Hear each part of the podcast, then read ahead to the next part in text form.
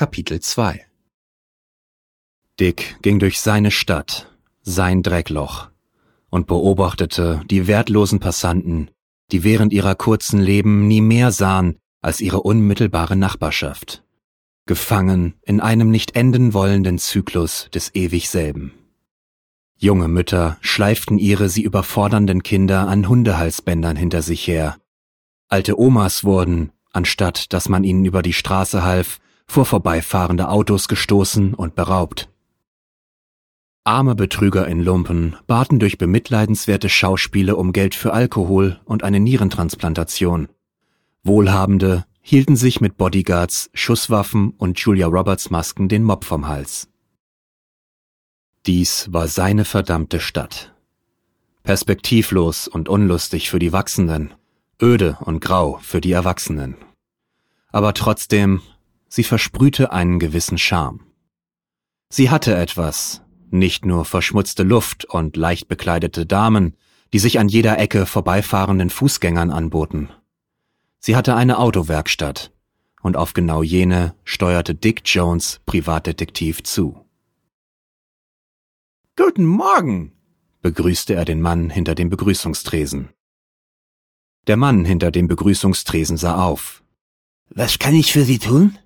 Ich habe meinen Wagen hier vergessen. Ist er inzwischen fertig? Der Mann hinter dem Begrüßungstresen schaute in den Computer. Funktioniert er nicht mehr? fragte Dick interessiert. Nein, das verdammte Ding hat heute Morgen seinen Geist aufgegeben. Wie ist Ihr Name? Jones. Dick Jones.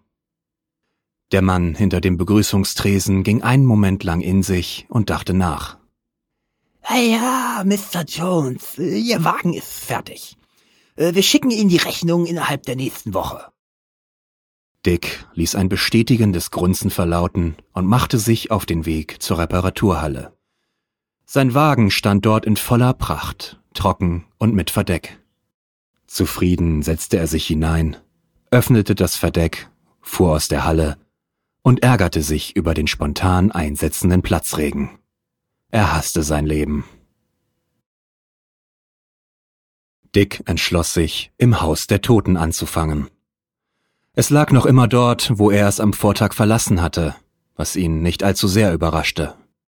Das gesamte Haus war mit gelbem Klebeband umspannt, um Spanner, Sensationsgeile und Plünderer fernzuhalten. Vorsorglich hatte Dick sich bereits ein Megafon mitgebracht. Er setzte es an seinen Mund, richtete es auf die Stelle, wo früher ein offenes Fenster gewesen war, und begann, seine Stimmfrequenz zu variieren.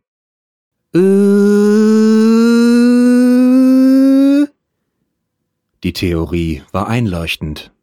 Er führte einen Ton bestimmter Frequenz in das Haus ein und variierte ihn so lange, bis er die Resonanzfrequenz des Hauses fand.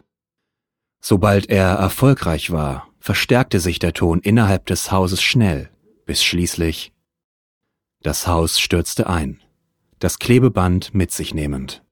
Er hatte es geschafft. Dick öffnete vorsichtig die Tür, seine Hände in Handschuhe gekleidet. Die Räumlichkeiten hatten sich nicht sonderlich verändert. Hier und dort sah man, dass die Spurensicherung versucht hatte, Fingerabdrücke zu nehmen, offenbar jedoch erfolglos, denn der Chef der Spurensicherung lag mit Kopfschuss im Nebenraum. Dick kannte das bereits von dem Polizeibeamten, der die Ermittlung leitete. Er war recht ungehalten. Der Privatdetektiv sah sich jeden Raum genau an. Am Wohnzimmer konnte er nichts Besonderes finden, auch das Esszimmer bot nichts Aufregendes. In der Küche brutzelte noch immer ein schmackhaftes Steak, welches Dick sich vorsichtshalber in eine Klarsichttüte steckte und mitnahm. Während das Badezimmer recht verwaschen aussah und ebenfalls keine neuen Hinweise bot, entdeckte er im Schlafzimmer etwas Ungewöhnliches. Eine Visitenkarte lag neben der Leiche auf dem Bett. Arthur McDonough, Freier. Die Leiche war also eine gefallene Prostituierte? Dick ließ sich von seiner Überraschung nichts anmerken Dafür war er zu professionell. Er erinnerte sich bei dem Wort Prostituierte spontan an die Fußspuren, welche er am Vorabend hinter dem Haus gefunden hatte, und rannte dorthin zurück. Die Ausprägung der Fußspuren deutete darauf hin, dass der Verursacher gerannt sein musste. Das passte perfekt ins Bild, welches bisher allerdings so lückenhaft war, dass alles hereinpasste. Das wusste Dick auch und ging nach Hause. Es war eine dieser Nächte, das alte Spiel. Früher war er jeden Abend in einer Disco gewesen, hatte sich seine Zehen vom Fuß getanzt und sich an Frauen herangeschmissen, was jene meist verärgert hatte. Doch jetzt, jetzt saß er allein in seinem Badezimmer und ließ sich so viel warmes Wasser in die Wanne, wie es seine Wasserrechnung erlauben würde. Dick sah dem verspielt einlaufenden Wasser zu und musste pinkeln.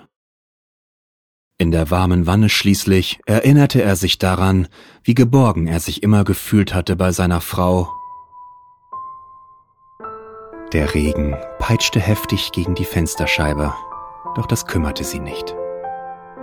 Der Sturm drohte das Dach abzureißen, doch auch das kümmerte sie nicht, denn sie waren verliebt. Und wenn sie verliebt waren, vergaßen sie alles andere um sich herum. Sie umarmten, liebkosten sich im Schein der überall aufgestellten Kerzen. Sanfte Musik kuschelte sich in ihre Ohren, als sie ihrer Versuchung nachgaben, es in der Waschmaschine im Wohnzimmer zu tun. Langsam ließ sie ihn versuchen, ihren BH zu öffnen und tat es schließlich doch selbst. Sie lächelte ihn an, mit einem Lächeln, in dem man sich verlieren konnte. Sie war einfach wunderschön, wenn man nichts Besseres hatte. Langsam öffneten sie die Klappe der Waschmaschine, liebkosten sich weiter und zogen sich aus, bis er schließlich in ihr Loch ging. Sie folgte ihm in die Maschine und sie liebten sich, wie sie sich noch nie zuvor geliebt hatten. Die Welt schien sich nur um sie zu drehen, erst langsam, dann immer schneller. Der Weichspüler fraß sich langsam in ihre Haut und wurde vom entkalkten Wasser wieder herausgespült. Bei seiner Frau, die er niemals hatte.